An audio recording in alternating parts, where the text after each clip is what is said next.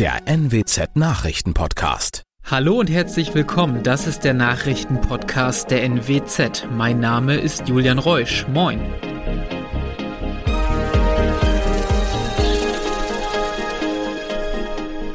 Und das sind die regionalen Themen des Tages. Stromausfall in Oldenburg. Wangerländer missbraucht seine drei Töchter.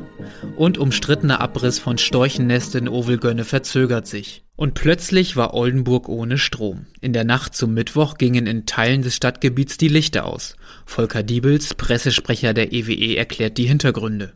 Ja, offensichtlich hatten wir eine Störung im äh, Hochspannungsnetz von Abacon. So gegen 0.51 Uhr haben wir davon Kenntnis genommen. Das Ganze hat sich auch auf unser Netz ausgewirkt und ganz konkret auf das Umspannwerk Oldenburg Mitte. Genau dieses Umspannwerk ist für die Innenstadt und angrenzende Bereiche zuständig. Betroffen waren schätzungsweise mehrere tausend Haushalte von dieser Störung. Wir konnten auch sehr schnell reagieren. Wir konnten nämlich die Versorgung innerhalb von zehn Minuten wiederherstellen und zwar über andere Umspannwerke. Wir haben in Oldenburg sieben Umspannwerke, die wirklich das Stadtgebiet versorgen und äh, auf drei dieser Umspannwerke konnten die Kollegen sehr schnell umschalten, sodass nach etwa zehn Minuten wirklich auch die City wieder mit Strom versorgt war. Grund für den Stromausfall war ein Kran, der an der Hollerlandstraße gegen eine Hochspannungsleitung kam.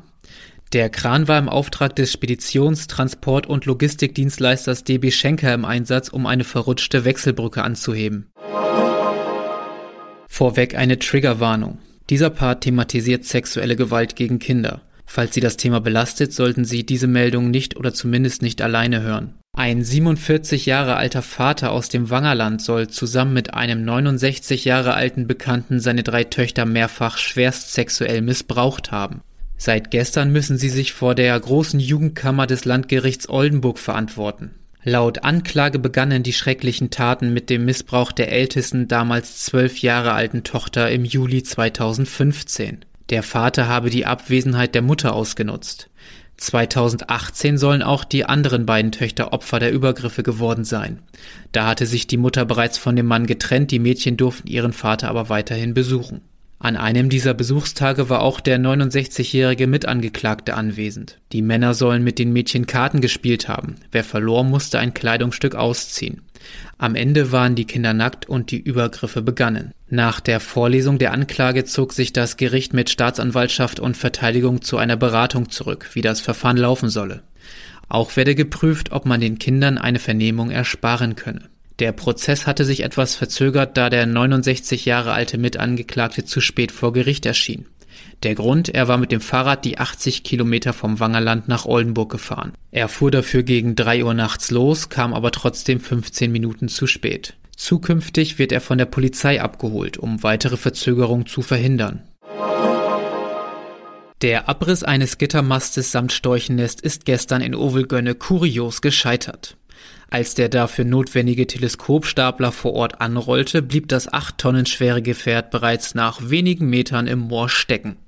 Die anwesenden Naturschützer brachen voller Schadenfreude in Jubel aus, doch schon zeitnah soll die Maßnahme erneut angegangen werden. Der ganze Abriss ist hoch umstritten. Nach Ansicht des Landkreises Wesermarsch ist der Gittermast rechtswidrig errichtet worden. Da der Grundstücksbesitzer die Konstruktion nicht selbst abbauen will, hat die Behörde eine Firma beauftragt. Dagegen gingen Tierschützer gerichtlich vor mit dem Verweis auf ein Bundesnaturgesetz, das Ruhestätten von besonders geschützten Arten schützt. Und das waren sie auch schon, die regionalen Themen des Tages. Wenn Ihnen unser Podcast gefällt, würden wir uns freuen, wenn Sie ihn bei der Plattform Ihrer Wahl abonnieren. Dann verpassen Sie auch keine aktuelle Ausgabe. Weitere News aus dem Nordwesten gibt es wie immer auf NWZ Online. Und für die Nachrichten aus Deutschland und der Welt übernehmen jetzt unsere Kolleginnen und Kollegen aus Berlin. Vielen Dank und einen schönen guten Morgen. Ich bin Nicole Markwald. Das sind heute unsere Themen aus Deutschland und der Welt. In Deutschland wird sie diskutiert. In Österreich wird heute über eine Impfpflicht abgestimmt. Ukraine-Konflikt. US-Außenminister Anthony Blinken trifft Annalena Baerbock in Berlin. Und US-Präsident Joe Biden. Bilanz nach dem ersten Jahr im Amt. Die Corona-Infektionszahlen in Deutschland schießen immer weiter in die Höhe. Gestern wurden erstmals mehr als 100.000 Neuinfektionen gemeldet. Laut Gesundheitsminister Karl Lauterbach ist die Spitze jedoch noch lange nicht erreicht. Er rechnet bis Mitte Februar mit mehreren hunderttausend Corona-Neuinfektionen am Tag. Das sagte er in der ZDF-Sendung Markus Lanz. Clemens Kurt berichtet. Die von Omikron ausgelöste Welle spiegelt sich noch nicht auf den Intensivstationen wider. Das kann sich aber nach Ansicht von Lauterbach rasch ändern, denn anders als zum Beispiel Großbritannien habe Deutschland eine hohe Zahl von Ungeimpften bei den Älteren und die sind anfällig für schwere Verläufe. Sorge bereiten zudem die knapper werdenden PCR-Tests. Vorrang sollen deshalb Beschäftigte in sensiblen Gesundheitseinrichtungen bekommen. Mit der Impfpflicht beschäftigt sich heute die SPD-Fraktion. Sie will sich für eine zügige Entscheidung im Bundestag stark machen. In Deutschland wird noch diskutiert. In Österreich stimmt das Parlament heute über die Einführung einer Corona-Impfpflicht ab. Es zeichnet sich eine breite Mehrheit ab. Der Gesetzentwurf wird sowohl von den regierenden Konservativen und Grünen als auch von oppositionellen Sozialdemokraten und Liberalen unterstützt. Matthias Röder berichtet aus Wien. Wie genau sieht der Entwurf aus? Für wen kommt die Impfpflicht und ab wann? Die Impfpflicht soll ab Anfang Februar gelten, und zwar für alle ab 18 Jahren. Ausnahmen gelten für Schwangere und Menschen, die aus medizinischen Gründen nicht geimpft werden dürfen. Wer dafür eine Bescheinigung braucht, muss sich an spezielle Ärzte wenden. Ziel ist es, die Auswirkungen künftiger Corona-Wellen zu minimieren und Lockdowns zu vermeiden. Wie genau soll das umgesetzt und kontrolliert werden? Die Kontrollen werden ab Mitte März erfolgen, und zwar erstmal nur stichprobenhaft. Die Polizei soll zum Beispiel bei ihren Einsätzen auch den Impfstatus kontrollieren.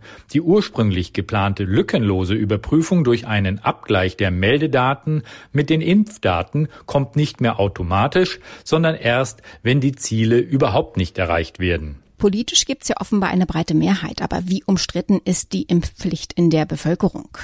Also abgesehen von der rechten FPÖ unterstützen alle Parlamentsparteien den Schritt. In der Bevölkerung wird die Sache dagegen sehr kontrovers diskutiert. Mehr als 100.000 Bürger haben in der Begutachtungsphase des Gesetzes Stellungnahmen beim Parlament eingereicht. Immer wieder gehen Zehntausende gegen die Impfpflicht auf die Straße. Und es ist tatsächlich zu fragen, ob die Impfpflicht ihre Ziele so ohne weiteres erreicht. US-Außenminister Anthony Blinken reist im Moment durch Europa, um über die schweren Spannungen im Ukraine-Konflikt zu beraten. Gestern war Blinken in Kiew, heute sind Gespräche in Berlin geplant. David Riemer berichtet aus Berlin. Mit Blinkens Besuch gestern in Kiew signalisieren die USA Russland eindeutig, dass man eng an der Seite der Ukraine steht. Dort hat er Moskau erneut mit Sanktionen gedroht. Bei seinem Treffen heute mit Außenministerin Baerbock dürfte es vor allem darum gehen, mit den europäischen Partnern ein möglichst enges gemeinschaftliches Vorgehen zu besprechen, sollte die Bedrohung Russlands in der Ukraine zunehmen. Die USA gehen davon aus, dass Moskau derzeit etwa 100.000 Soldaten an der ukrainischen Grenze stationiert hat. Diese Zahl könne sich in relativ kurzer Zeit verdoppeln, sagte Blinken im Vorfeld des heutigen Berlin-Besuchs. Von der amerikanischen Außenpolitik schauen wir auf die Innenpolitik. Heute vor genau einem Jahr hat Joe Biden an einem kalten, aber sonnigen Tag in Washington seinen Amtseid abgelegt und Donald Trump abgelöst. Für viele Amerikaner markierte der Einzug Biden ins Weiße Haus das Ende eines Albtraums. Von der Begeisterung ist allerdings nicht mehr viel geblieben.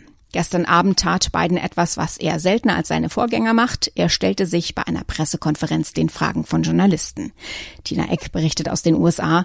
Es läuft ja nicht so gut für Präsident Biden. Der Lack scheint ab nach nur einem Jahr im Amt. Was lief gut? Was läuft schief? Äh, ja, der schlimmste Sand im Getriebe ist doch hier in den USA weiter Corona und damit verbunden das Problem mit den Lieferketten und der Inflation und der Hagels Kritik, auch wenn Biden äh, seine Verdienste betont.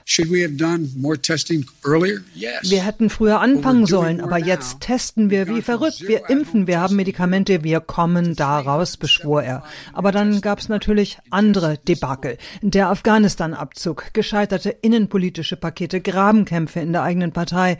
Biden versuchte gestern wirklich auf seine Erfolge zu lenken, Jobzahlen, Klimaschutz, Konjunktur und Infrastruktur, aber äh, wie man es dreht oder wendet, seine Zustimmungswerte sind im Keller. Eine unmittelbare Krise ist ja der Ukraine-Konflikt. War das großes Thema?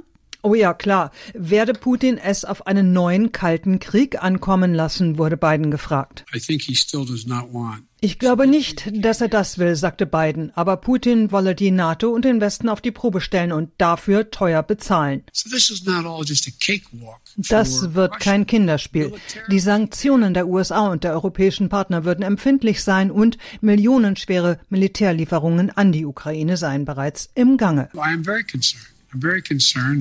Aber klar mache ich mir Sorgen, das kann alles auch schiefgehen. Es käme auch darauf an, in welchem Umfang Putin einmarschiere. Wie will Biden denn aus diesem Gesamttief wieder rauskommen? Äh, da ist er am Schwimmen. Er beruft sich immer wieder auf seine lange politische Erfahrung, aber es gelingt ihm eben nicht, Konsens herbeizuführen oder gar wie er es vorhatte, das Land wieder zu einen. Das Land ist so gespalten wie eh und je, wenn nicht noch mehr. Biden setzt auf Zeit. Rom wurde auch nicht an einem Tag erbaut, sagt er, manche Dinge dauerten eben länger. Zum Teil wurde er scharf angegriffen, wieso er das Land seit seinem Amtsantritt immer weiter nach links zerre, fragte ein Reporter aggressiv und darauf sagte Biden nur, er sei nicht Bernie Sanders, Sanders, er sei kein Sozialist, er sei Demokrat durch und durch. Wo lauern die Gefahren der Zukunft? Die Republikaner scharren ja mit den Hufen. Ja, die Zwischenwahlen in diesem Herbst, die gelten als Zeugnis für das erste Amtsjahr und das Zeugnis sieht ja mit diesen miserablen Umfragewerten schon jetzt ziemlich schlecht aus. Äh, nun setzen die Republikaner natürlich alles dran, die Mehrheit in beiden Kongresskammern zurückzuholen und werden das höchstwahrscheinlich im Herbst auch schaffen. Äh, dann wären Biden wirklich Fesseln angelegt und er könnte kaum mehr Gesetzesvorhaben durchsetzen. Wird Trump auch wieder in Erscheinung treten? Äh, das ist durchaus möglich. Und äh, Trump ist ja auch nie wirklich von der politischen Bühne verschwunden. Äh, für viele Republikaner ist er immer noch eine Galionsfigur, egal was letztes Jahr am 6. Januar am Kapitol passierte. Und Trump zieht durch die Lande und bezichtigt Biden des völligen Versagens. Einwanderung, Inflation, das Land werde zerstört, so Trump. Und viele republikanische Anhänger wollen ihm das gerne glauben. Und Biden selbst, äh, der hat er gestern wieder gesagt, will mit Kamala Harris an der Seite auch noch mal ran. 2024 sagt er, solange er gesund bleibt. In unserem Tipp des Tages schauen wir heute auf die trostloseste Zeit im Garten. Die ist genau jetzt. Allerdings mit kleinen Ausnahmen. Hier und da kämpfen sich bereits erste Frühblüher wie Schneeglöckchen durch. Und tatsächlich ist jetzt auch die richtige Zeit, erste Sommerblumen in den Boden zu bringen, um in ein paar Monaten die bunte Pracht zu genießen. Diana Kramer berichtet. Ernsthaft, Diana, ich soll jetzt Blumen säen bei den Temperaturen? Ja, das klingt wahrscheinlich erstmal seltsam, aber einige Pflanzensamen, die brauchen wirklich einen Kälteschock, damit sie mit dem Wachsen beginnen. Die niedrigen Temperaturen wecken sie quasi auf. Daher gibt es ein Zeitfenster bis Ende Februar, in dem diese sogenannten Kaltkeimer in den Boden kommen. In den meisten Fällen sind das Blumenzwiebeln. Findet man in den meisten Läden, auch in Supermärkten und Discountern gerade da, wo bis vor kurzem noch Weihnachtssterne und andere Weihnachtsdeko stand. Welche Pflanzen sind denn Kaltkeimer? Da zählen viele beliebte Sommerblumen dazu, zum Beispiel Eisenhut, Phlox, Frauenmantel, aber auch das Buschwindröschen oder die Pfingstrose, die mag ich ja besonders. Kaltkeimer sind sie übrigens deshalb, weil sie ursprünglich aus frostigen Gegenden stammen, also aus den Bergen oder aus Regionen mit kalten Wintern und so sind diese Pflanzen quasi darauf trainiert, dass ihre Samen und Zwiebeln Kälte und Frost gut und unbeschadet überstehen und das sogar brauchen. Also auf die Tüte und rein in den Boden?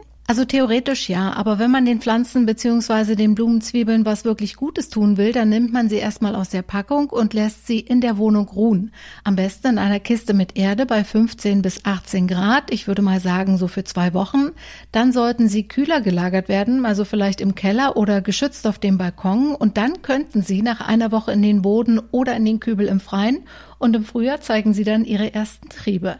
Im Beet am besten markieren, wo sie stehen, dann buddelt man sie nicht versehentlich aus. Bei uns ist es klirrend kalt, auf der Südhalbkugel stattdessen Sommer. Und dann findet üblicherweise das RTL-Spektakel Ich bin ein Star, holt mich heraus statt. Doch so einiges ist anders in diesem Jahr. Savanne in Südafrika statt Regenwald in Australien. Corona sei Dank. Morgen geht's los in der Nähe des Kruger Nationalparks in Südafrika. Wie viel Dschungelfeeling gibt es da? Welche Tiere laufen da rum? Und wie ist eigentlich die aktuelle Corona-Situation in Südafrika? Ralf Krüger berichtet aus Johannesburg. RTL dreht erstmals in Südafrika. Wie ist denn die Corona-Lage in der Region? Hier in Südafrika lacht gerade die Sonne vom Himmel. Wir haben Sommer und auch die Corona-Lage präsentiert sich eher entspannt. Die von der Omikron-Variante getriebene vierte Infektionswelle war zwar bei der Zahl der täglichen Neuinfektionen zunächst steil angezogen, war dann aber mindestens genauso steil wieder abgeflacht. Die meisten Corona-Restriktionen wurden daher mittlerweile gestrichen und das Land ist trotz Maskenpflicht nicht mehr allzu weit entfernt von einer Rückkehr in die Normalität. Wo wird denn das Dschungelcamp gedreht? Wie viel Dschungel steckt denn da in dem Camp? Gedreht wird das RTL-Spektakel nahe einer der schönsten Routen auf dem Weg zum Krüger Nationalpark, dem Blight River Canyon. In Vor-Corona-Zeiten wimmelte es hier nur so von Touristen aus aller Welt. Das weltberühmte Tierparadies entspricht von seiner Fläche her in etwa dem Bundesland Rheinland-Pfalz. Südafrika bietet den Machern der Show zudem neue dramaturgische Möglichkeiten für Live-Schalten. Eine Zeitverschiebung zu Deutschland beträgt hier gerade mal eine Stunde. In Australien kamen immer mal wieder Schlangen und Spinnen ins Camp. Welche Tiere sind denn in der Region so unterwegs? Ja, in der spektakulären Savannenlandschaft gibt es jede Menge schöner und auch gefährlicher Tiere für Mut- und Ekelproben aller Art. Auf eins wird das Dschungelcamp allerdings verzichten müssen. Einen richtigen Dschungel gibt es erst rund 5000 Kilometer weiter nördlich im Kongo, aber definitiv nicht in Südafrika. Soweit das Wichtigste an diesem Donnerstagmorgen. Ich heiße Nicole Markwald und wünsche einen guten Tag.